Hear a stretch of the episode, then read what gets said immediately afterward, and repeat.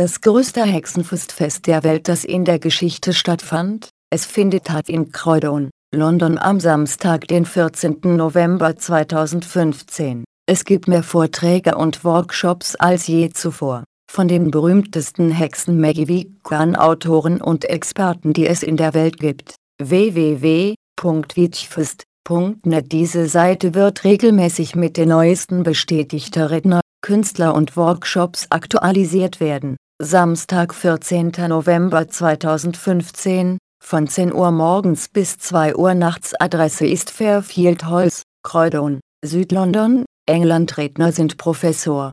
Ronald Hutton ein akademischer historischer Perspektive von England führender Experte für die Geschichte der Hexerei und Wicca, Pete Jennings Autor und Experte für die nordische Tradition, Damhtin Barden Experte und Lehrer der Druiden, Emma Restal Autor und Experte für viele verschiedene Themen. Tuluan Penri Solitarievich Pagan, und Autor von Der Suche nach dem Grün, die magischen Eigenschaften von Pflanzen, David Wells Medium und Astrologe, Hauptmedium der TV-paranormale Dokumentarserie, Rufus und Melissa Harrington international beliebte Sprecher, initiiert und Experten der Wicca, Telema und Enochia, John Bell Hampine und Aslai Mortimer Doreen Valiente Stiftung und Zentrum für Pagan Studies. Rachel Patterson Autor mehrerer Bücher über Hexerei, und Elder die Küchenhexenkuven und Online-Schule für Hexerei, Lynn Picknett und Clive Prince Autoren und Experten für religiöse und historische Geheimnisse,